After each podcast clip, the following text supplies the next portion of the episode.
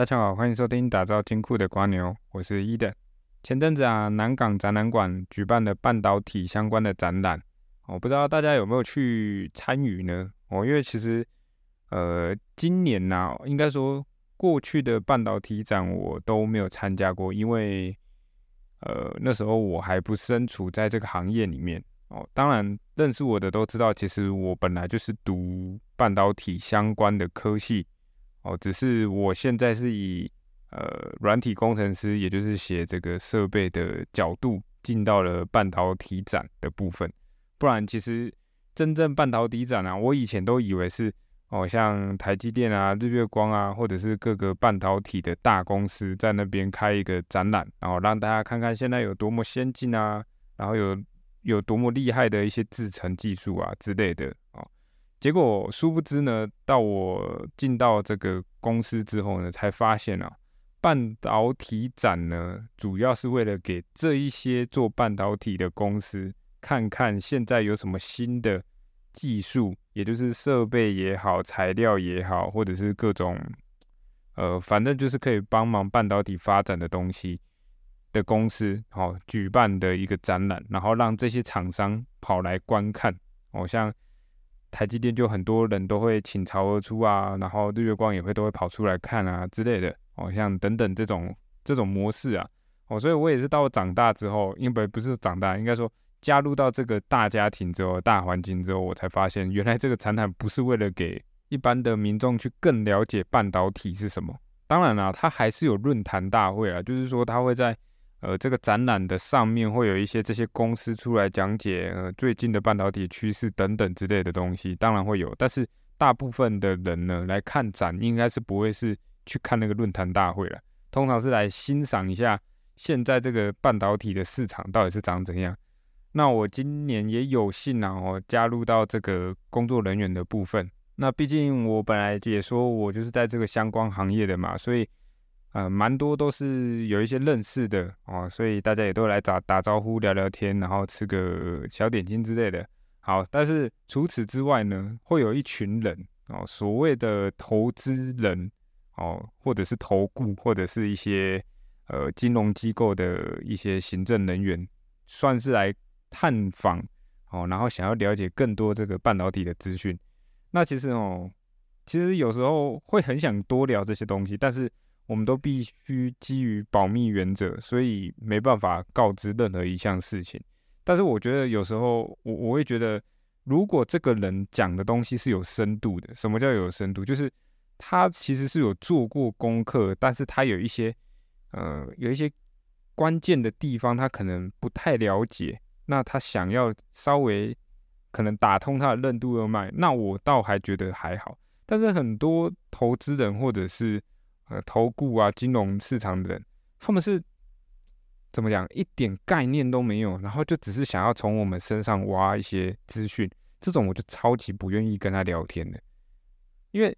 你会觉得说，你今天有一些东西其实是网络上很多资讯都已经可以知道的，然后结果你一点工作都不不做，然后就进来一到这边，有点像是你在面试一个新人，有没有？然后他来你这间公司，你问他说你们公司我们公司是做什么的？他说，嗯，可以告诉我你们公司做什么吗？这种感觉你知道吗？就是会有一种很莫名其妙，然后你今天不是来深讨问题，你只是想来求得答案的时候。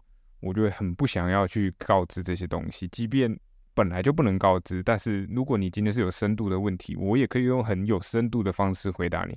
比如说，我我就举到一个很有一个还蛮有 sense 的学生哦，因为他是学生，我看得出来，因为他们是一个学生团，他们其实我觉得他们做的功课都比那些投资专家还多。他们其实有一些对于封装上面的不了解，比如说到底为什么要封装这件事情，哦，我我其实也没有讲封装的里面的细节到底是在做什么，但是我讲了一个很重要的重点，你就想象一个东西，你把东西，比如说你把东西焊接上去到一个元件上面好了，你今天焊接上去了，你需不需要把它保护起来？就像两条电线，你今天两条电线，你把它缠在一起了。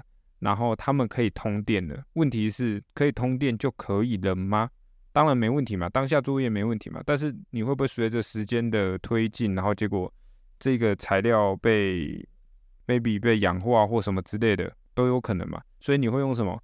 你会用绝缘胶带把这个交界处给它缠起来嘛？对吧？避免过多的可能走火啊什么之类的，不不管。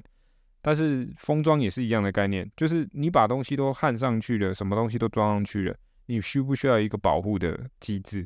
哦，其实大概的概念就是这样的。我觉得学生他们提这个问题，他们听完之后，哎，哦，原来其实封装最主要的用意，哦，当然不不见得全部都是为了保护，它还有一些其他的实质效益在，没错。但是它毕竟是一种呃胶水，所以它。有一种一部分的概念，就是在保护一个元件的概念，对吧？OK，所以其实我觉得在学生问这些问题的时候，我我反而很乐意去回答，是因为我觉得这对于他们未来的工作上面非常有的帮助。好，但是呢，为什么我会讲到这个半导体展？就是因为我觉得太多人、太多投资人都不想要做功课，就想要进入到投资市场，我觉得这是非常非常危险的事情，因为一天到晚媒体上面讲。Coas 或者是讲什么先进封装、三 D 封装、二点五 D 封装这些资讯，其实网络上都有，你也可以查得到，到底哪些公司真的有可能在做这件事情，而不是来现场然后问这些东西。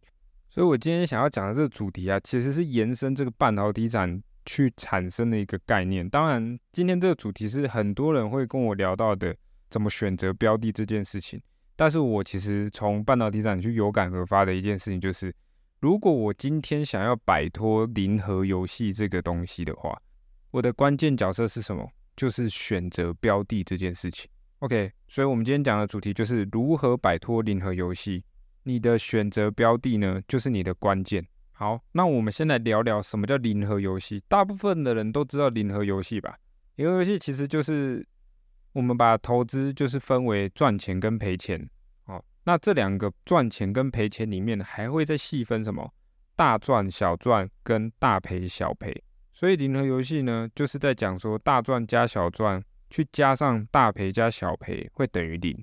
哦，原因是大赚我们举例它是有十分，小赚有一分，而大赔呢是负十分，而小赔呢是负一分。所以这四个选项加起来呢等于零，这就是零和游戏的概念。OK。那我们要如何摆脱零和游戏？你说投资市场一定是零和游戏吗？如果你把所有人加在一起，一定是零和游戏。什么意思？就是赔钱的人加赚钱的人都在一起就是零和游戏。毕竟钱一定要从赔钱的人拿来才叫赚钱嘛，对吧？所以你如果你今天想要摆脱这个游戏的话，你应该要加入哪一方？肯定是赚钱那一方嘛。如果你要加入赔钱那一方，嗯，那可能这个频道呢？希望可以让你加入到赚钱那一方了哦。那你今天要踏入到赚钱那一方呢，你就必须要避免什么事情？赔钱。但是你说我们真的不可能赔钱吗？不可能嘛？赔钱是算是一个常态，你知道吗？但是我们要避免什么？我们要避免那个扣十分，也就是那个大赔。OK，我们避免了大赔这件事情呢，我们只会怎样？负一，也就是小赔。那这个小赔就是什么？就是停损。所以为什么之前我的呃频道也很常在讲停损的重要性？不是说不能赔钱，我们所谓的不能赔钱，是指的是你今天要避免你的总资金在一年下来是赔钱的，这样可以理解。所谓的一年下来是赔钱，不是说你你都没卖，然后赔钱叫做赔钱了，而是你卖掉的时候叫做赔钱了。所以今天呢，我常常在跟投资人在刚开始要进入投资市场的时候，我都会很常讲一件事情，就是你要避免大赔的前提，就是你要学会愿意小赔，因为你在小赔阶段你就赔掉之后，你就不会怎样走到大赔嘛，对吧？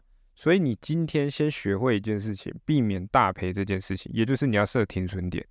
我不管用什么方式，你今天用技术分析也好，你今天要基本面分析也好，不管如何。你都要谨守一件事情，就是小赔跟你的大赔一定要区分开来。你不能说哦，我我默认说我的小赔原本是赔一万块，然后越赔越多的时候，我就说我以后变小赔变十万块。除非你的资金是在扩张，你可能从十万变一百万，那你当然小赔的数值一定会变高嘛。你不可能愿意说哦，我十万块的时候只愿意赔一万，你一百万的时候你还是只愿意赔一万，不可能嘛？因为你一百万的时候的标的，毕竟就是买的会比较多，所以你赔钱的金额一定会比较高。但是这个占你的总 percent 里面是少的，所以小赔也会随着你总资金提高。好，那有了停损的概念之后呢，你还是摆脱不了零和游戏。为什么？因为我们太多太多人呢，都看到一点点利益之后就卖掉了，也就是小赚。你永远是在小赚小赔，小赚小赔，所以你还是停留在零和游戏，对吧？那我们刚刚有聊了，小赔要走上大赔，是因为你经过了小赔这个阶段后，你才会面临到大赔嘛？那你要如何从小赚到大赚？也就是说，你原本设定的标的，如果你的目标就只想赚一千块，那你的小赔呢就不能赔一千块，你至少小赔只能赔五百块或者是一百块，看你要几几 percent 啊几倍，也就是市场上很常讲到的赚赔比这个概念。你如果今天愿意赔一万块，那你至少你的赚赔比如果开到一比五的话。那你的大赚呢，就至少要五万块，你才能摆脱小赚这件事情。好，所以当你有开始有这个概念的时候呢，你就不会因为赚了那一点点钱而算是一个非常开心、想要庆祝的感觉，然后就把它卖掉了。你会至少坚守到一件事情，就是你的赚赔比是满足的，也就是说，你一定要赚到五万块，你才至少愿意离开这个市场，也就是离开这个标的。这样可以理解吗？好，但是说很容易，现在接下来要怎么去做到？你要如何去设想一件事情？就是我今天只能赔一万，但是我一定要赚五万。你要怎么去找这个摆脱零和游戏的关键钥匙？就是选择标的这件事情。当你开始有赚赔比的概念，当你真的有大赚跟小赔的概念之后，你就会找的标的是属于要暴赚的，要大赚的。当然，我们不是说大赚就是贪心，不是。我们大赚是为了活在这个市场，小赔是为了让我们可以更长久的活在这个市场。我们是有目的性的大赚，也就是贪婪。我们是有目的性的，我们不是说今天我赚到了五万块之后，我又它拉到六万块、七万块、八万块，然后我都不卖。但是如果有一天它又跌回五万块的时候，我至少一定要赚到那五万块，它多出来的我可以随时想卖就卖掉，但是我保底要赚到那五万块。所谓的贪婪是建立在你五万之上之后，你开始鬼迷心窍了，你觉得你的赚赔比可以拉到一比六了，一比七了，一比八，一比九，一路往上拉。可是你永远坚持一件事情，就是我不会想要只赚五万块，然后结果你就放弃了你的守则，你的你。多出来的时候，你不愿意卖，等到你看到它跌下来的时候，又跌回五万块的时候，只赚五万块的时候，你就看到心里想的是：哇，我曾经看到它的龙井，它赚到了十万块，我我希望我还要回到那十万块，我再来卖。这时候五万块再赔，再继续跌，再继续跌，跌到了只挣赚到了两个万块、一万块，你的你就接近你的小赔了，你完全就是放弃了你的作战守则。所以，我们所谓的贪婪这件事情呢，是建立在说你没有遵守你的守则，你才叫做贪婪，而不是我今天大赚钱叫做贪婪。全世界没有一个任何一个活在这个市场上的人，不是靠大赚在活在这个市场的。如果你说你靠着零股息啊，然后活在这个市场，为什么可以活得下来？是因为他永远没有去把股票卖掉，所以他没有赔钱这件事情。他靠的是永续的一个。金现金流一直在支撑着自己的赚钱的部位，但是我我我扪心自问一件事情：我们哪一个小资主能够做到这件事情？没有。为什么？你今天你如果今天薪水只有三万块好了，或四万块好了，你要缴房贷，嗯，跟着你要缴房租，你甚至要缴车贷，甚至你还要缴学贷，你扣一扣之后，你能投入到市场的金额了不起一万块。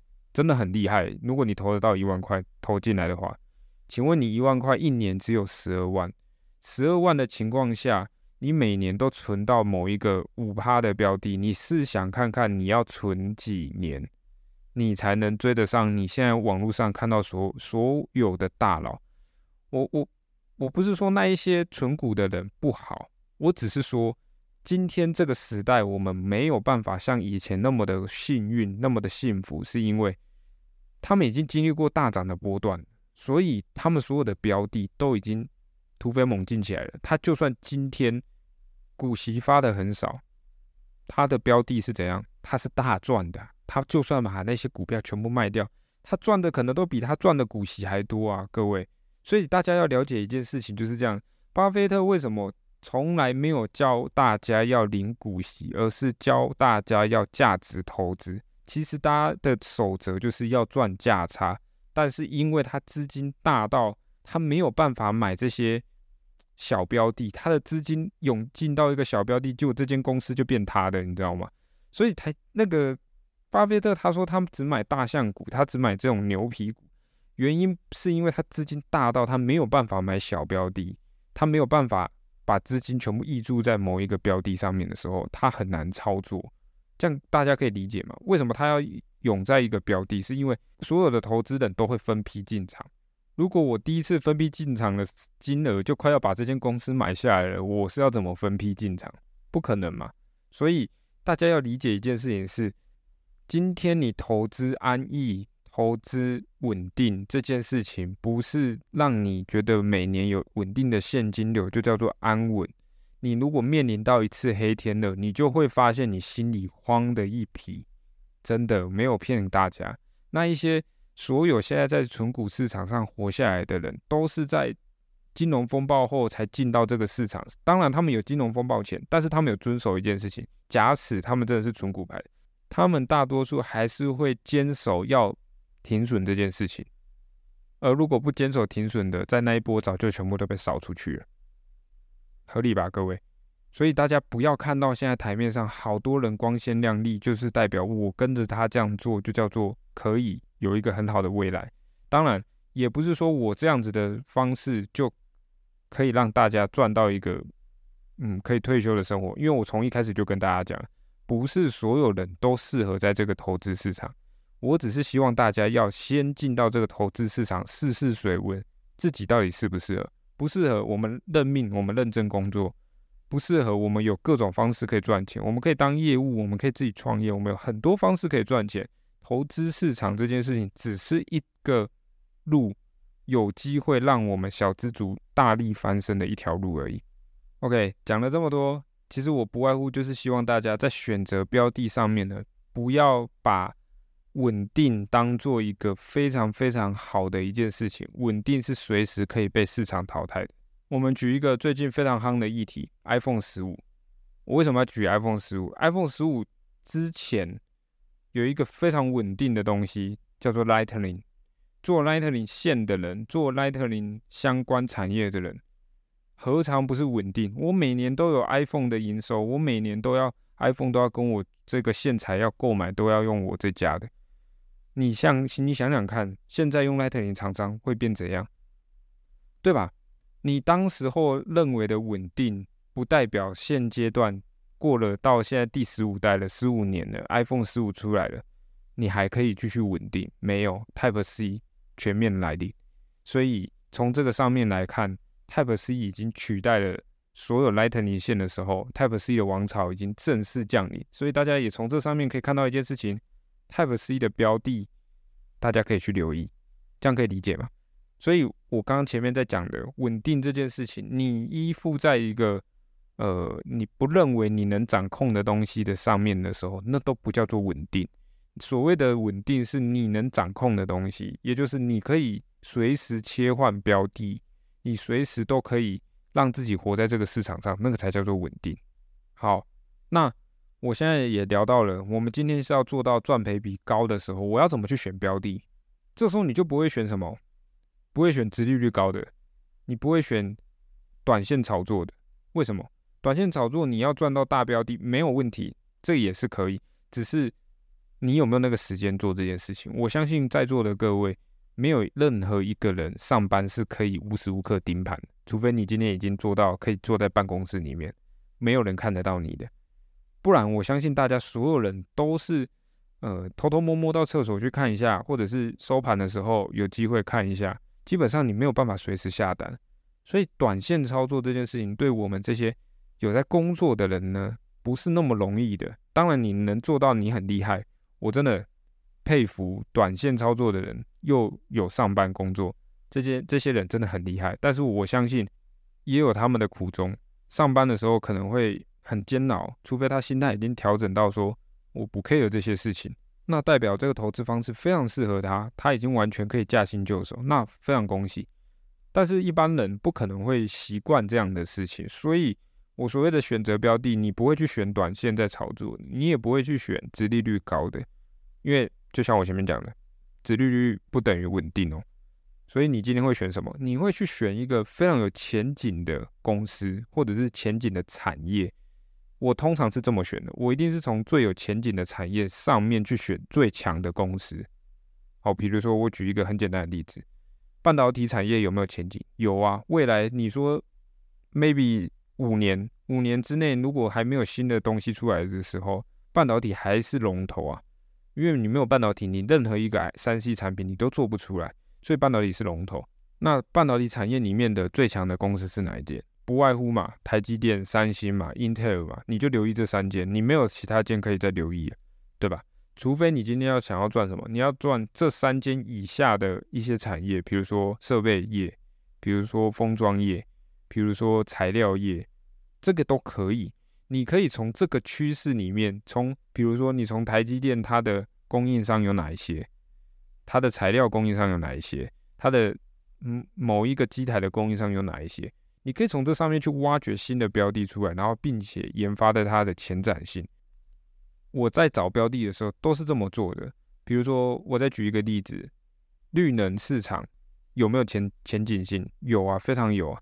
如果你今天火力发电没了，煤炭没了，石油没了，你剩什么？你接下来就要靠什么？绿能嘛，太阳能也好，风电也好，或者是水力发电也好，这些都是绿能。但是绿能不仅仅只有发电，还有什么？还有厨电，厨电也很重要。你就算再怎么能发电，你除不下来。你晚上风比较大，你早上没什么风，结果你风一堆都在晚上的时候，晚上用电量大吗？不大啊。所以储能这件事情也是很重要的事情。所以我们看，我现在开始随随便讲绿能，光是绿能就是发电类的、储能类的，还有什么应用类的？所谓应用类是什么？就是电动车嘛、电动桩嘛，这些就是应用类的。OK。那还有什么产业还有很大的前景性？有啊，最前阵子很红的 AI，AI 有没有前景性？非常有。为什么？因为在 ChatGPT 之前呢，其实 AI 都是一个炒作议题。但是 ChatGPT 出来之后呢，大家发现了 AI 这件事情是可实现的。以前在跟那个车子，比如说。呃，随便一台车的它的里面的内建的语音系统，你在跟他聊天，你没有讲到关键字，他是不会理你的。他是说我听不懂。可是你看哦，随着 Siri 出来，随着这个 Chat GPT 出来，这些东西是你没有需要讲关键字，你随便讲，你乱讲一通，他都回得了你。这就是 AI 时代即将来临的前兆。那 AI 可以应用到什么上面？很多，像是电动车可不可以用到 AI？说不定可以。因为它电动车其实就是什么大型的一台电脑嘛，它那个里面的就是平板电脑嘛，对吧？那还有什么？你未来的智能的所有的家具，甚至说不定交通号志都可以走向 AI 化，哪一边塞车，我哪一边绿灯要多一点，红灯要多一点之类的，说不定嘛。所以我在找标的的时候，我会尽可能的去发挥想象力，但是想象力归想象力，我还是会回到现实面。我刚才说了，交通奥智的 AI 谁哪一个是现在公司在做的没有？但是我把它列入在我的考虑名单里面。未来哪一天有公司想做这件事情的时候，我说不定就会开始留意它。这个是我先发想，但是还没有公司能实践。那我现阶段能实践的公司就只有什么？就只有半导体类的，因为只有半导体类看在眼前可以做得到。绿能类的也有哦，就是我们以前常常聊的那些标的，对吧？所以，为什么我常常在讲这些的时候都很难摆脱我常常介绍的那些股票？就是因为我个人看到的趋势大趋势就是这几条主线走。但是你说我什么时候会跳？随时都会跳。我这边赚够了，我就会找到下一个标的，而下一个标的是在我赚钱的过程中，我就在留意的了。我不会让自己走投无路，也不是走投无路，就是我真的被标的卖掉之后，我才来思考新的一只标的。不会这样子，我会让自己的状态跟节奏非常非常的不好，因为我会急于想要进场到新标的，而忘记做太多的前置作业的工作。OK，所以我们总结一下。我如何摆脱这个零和游戏的？第一个就是选择标的，唯一最重要的就是这个选择标的。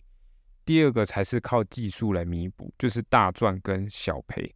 那大赚跟小赔，其实大家坚守停损加赚大钱这件事情，你就可以就是赚赚赔比的部分呢，你就可以做到这件事情。这个是非常简单的，但是你要这个也很考验你的人性，所以。